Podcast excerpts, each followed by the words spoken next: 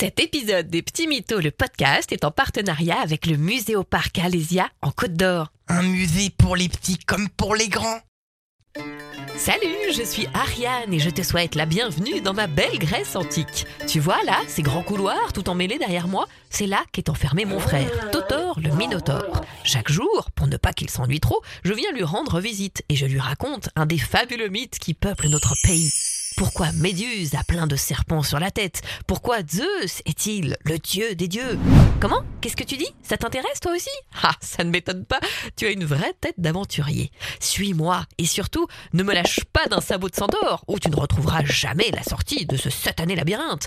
Pour ne pas te perdre, accroche-toi bien au fil que je déroule derrière moi. C'est le fameux fil d'Ariane, bien sûr. Un fil magique qui va nous permettre ensemble de découvrir le fabuleux univers des petits mythos. Alors mon Totor, quelle histoire tu veux que je te raconte aujourd'hui? Ah, je me demandais, Ariane, pourquoi est-ce qu'Hercule, il a été condamné à faire ses douze travaux? Ah, pour répondre à cette question, il faut que je t'emmène à Thèbes, la plus grande cité du pays après Athènes. Je vais lancer ma bobine de fil magique, accroche-toi bien, ça va aller aussi vite qu'un éclair lancé par Zeus. Allez, c'est parti Wouhou Thèbes, une cité superbe, en plein milieu d'une grande plaine verte avec des vaches, des chèvres et des taureaux. Regarde, Totor, comme c'est beau. La ville est bien gardée, entourée d'une enceinte de pierre avec ses sept portes. Oh, on voit même une grande statue d'Apollon. Ah oui, on dit que Thèbes est la seule ville d'ailleurs où les femmes mortelles donnent naissance à des dieux. Et justement, c'est ici qu'est né Héraclès. Mais c'est Héraclès ou Hercule? On n'y comprend plus rien.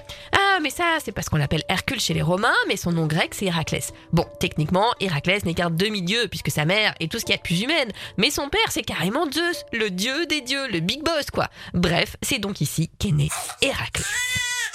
Héraclès est un beau bébé très mignon, mais à peine n'est-il qu'il a déjà une ennemie, et pas n'importe laquelle. Héra, la plus grande des déesses. C'est elle, la femme de Zeus. Elle en veut à mort à son mari. Il n'aurait jamais dû avoir un bébé avec une humaine. Je suis folle de jalousie. Je déteste ce mioche Héraclès, fruit de l'amour de mon cher Zeus avec une autre que moi. Je vais me venger. Je vais lui mettre des serpents dans son berceau. Pourquoi est-ce que Héraclès se met à rire? On dirait que les serpents le chatouillent.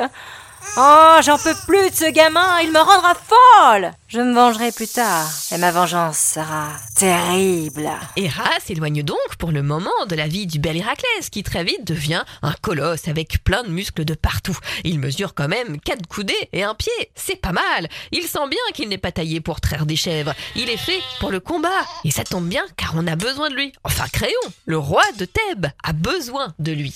Héraclès, mon fidèle citoyen, nous avons besoin de ta force colossale. Notre belle ville de Thèbes est assiégée par ce diabolique roi des Miniens. Ça te dirait d'aller aplatir son armée? Ils ne sont que quelques milliers. Avec plaisir, mon roi. J'en pouvais plus de traire les chèvres. Ouh là là, aïe, ouille Oh, c'est une sacrée déculottée pour les miniens. Du coup, le roi Créon est vachement content. Ah, mon beau Héraclès Fichtre quelle force Pour te remercier d'avoir sauvé Thèbes, voici mon cadeau.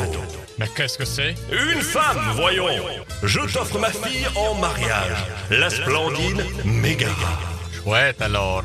Je vais lui faire plein de bébés. Et en effet, Héraclès fit plein de bébés à la belle Mégara, entre 4 et 7. On sait pas trop. Et c'est là que ça se complique et que ça devient moins rigolo. Héra, qui avait tout suivi depuis son petit nuage dans le ciel et qui avait toujours une soif de vengeance contre Héraclès, lui jeta un terrible sortilège. Un sortilège pour qu'il devienne fou. Ha ha, les enfants, venez là. Papa va vous mettre dans la cheminée. Allez hop, un de moins. Deux, trois, quatre, cinq et six. J'en ai combien déjà? Ah, voilà le septième. Dans le feu les marmots. Ah tiens les enfants de mon frère. Allez hop, au feu vous aussi. Horrible Héraclès venait de mettre au feu tous les enfants de la famille. Dans sa furie, il se jette aussi sur son père pour l'étrangler. Heureusement, Athéna, la grande déesse, décide que bon, quand même là, il est temps d'intervenir. Elle choisit un gros caillou et elle lui lance sur le poitrail. Héraclès s'écroule endormi. Et quand il se réveille et qu'il réalise ce qu'il s'est passé, c'est un peu la panique à bord. Tu m'étonnes.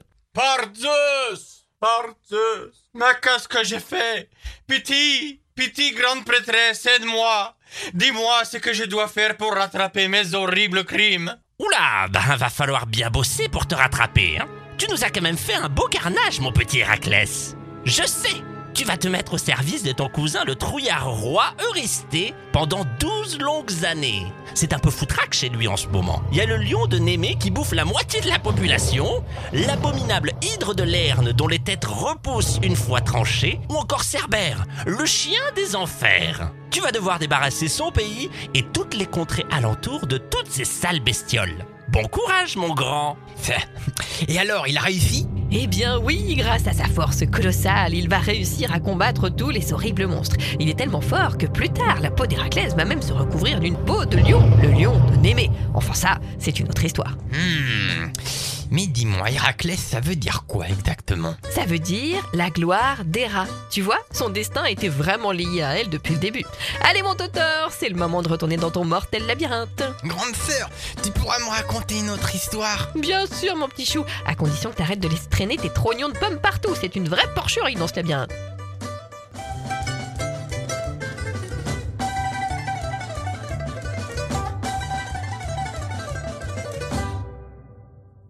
Cet épisode des Petits Mythos, le podcast, est en partenariat avec le Muséoparc Alésia en Côte d'Or. Un musée pour les petits comme pour les grands